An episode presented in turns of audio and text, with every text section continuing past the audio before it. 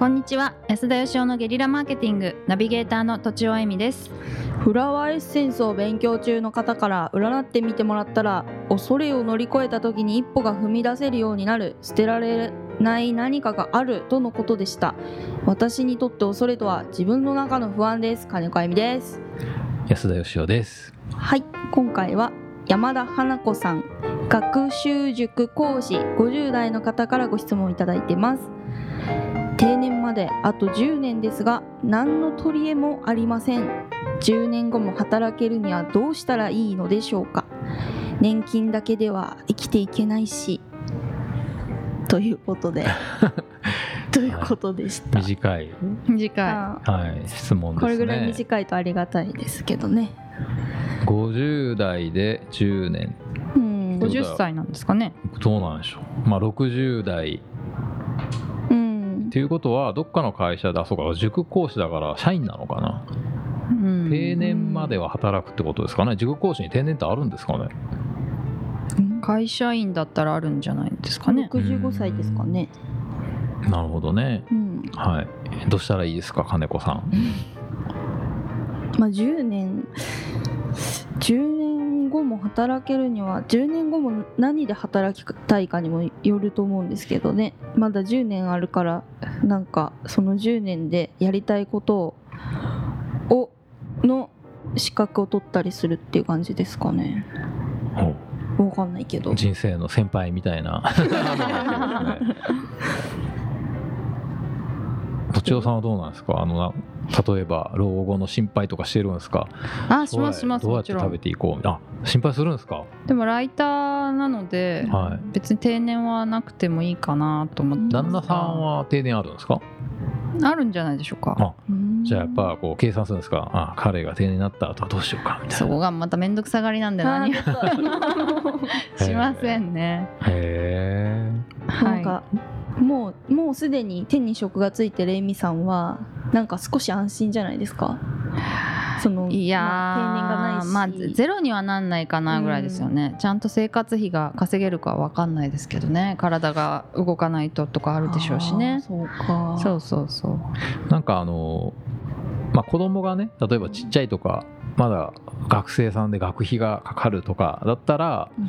まあ分かるんですよ。そのどうやってそれ捻出しようかっていうか、はい、学校辞めさせなきゃいけなくなっちゃうみたいなのがあると思うんですけどある程度もう定年まで行くとうん。大体お子さんこうもう働いてたりとかしてつまり自分らが生きていくっていうことだけだと思うんでもしそうだとしたら別に生きていけんじゃないのって思っちゃうんですけど。年金だけでですか？じゃなくてそれぐらいは稼げるだろうってことですか？稼げると思うしその、まあ、年金だけでっていうか別に年金だけでも生きていけるでしょうし年金もらわなくてもそのぐらいのなんかなんとでもなんじゃないのっていう気がしてですね。うん。だって昔例えばうん明治維新からねふと昨日考えたんですけど。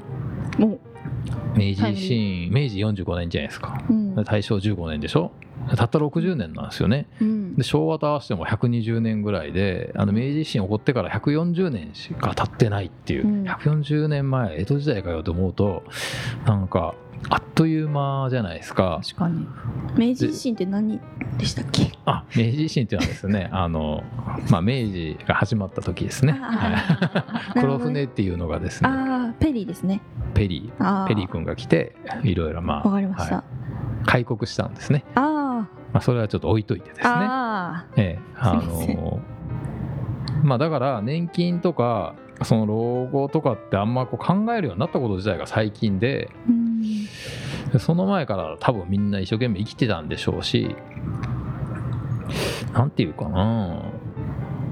じゃあ何歳まで例えば年金がじゃあいくらだったら安心ででも例えばこうお金があったとしても元気じゃないとか日本だったらよくあの寝たきり老人でえ生きてて別に経済的には生かされてんだけど食べれなくって栄養をなんかこうチューブとかで補給されてでそれで生きているって言えんのかなってよく考えるんですね僕は。うん。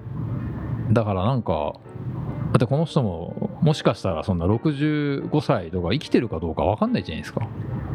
うん。はいそれ平均したら80歳ぐらいまで日本人生きてるからあと15年なんとかなんとかその15年食いつながなきゃみたいなのってすっごいなんか本末転倒な気がするんですよ。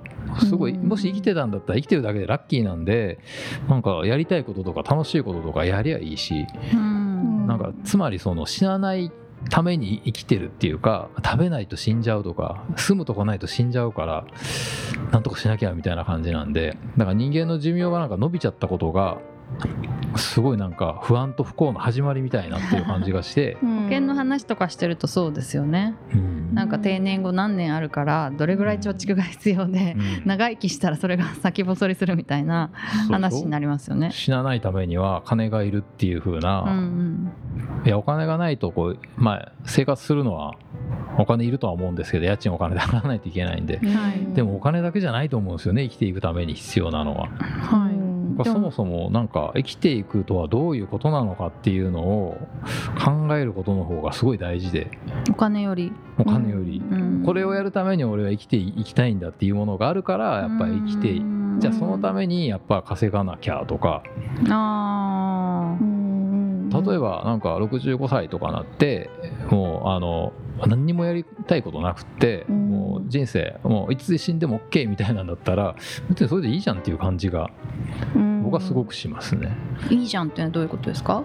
ね、別にそのすごいやりたくないことをやってすごいなんか我慢してなんか頭下げて人からお金もらいながら自分の寿命を長らえていくということに意味があんのかなって思っちゃうんですよね。でもまあ今安楽死が認められていないので安楽死なんかしなくてはだってこの人は生きていけないっていう言ってるわけでしょ？つまり死ぬって言ってるわけですよ。はいうん死ぬことがだから受け入れるしかないんじゃないのかなって僕は別にあの自殺しようって言ってるわけじゃないですよ。そうか確かに死ぬことを受け入れたら前に進めそうですね。あもうんうじゃあ死ぬんだったらこれから何をしようみたいな。今までやりたかったことやろうみたいな。なんか僕はやっぱり基本的になんかやるために生きてんだと思うんでうん。人って。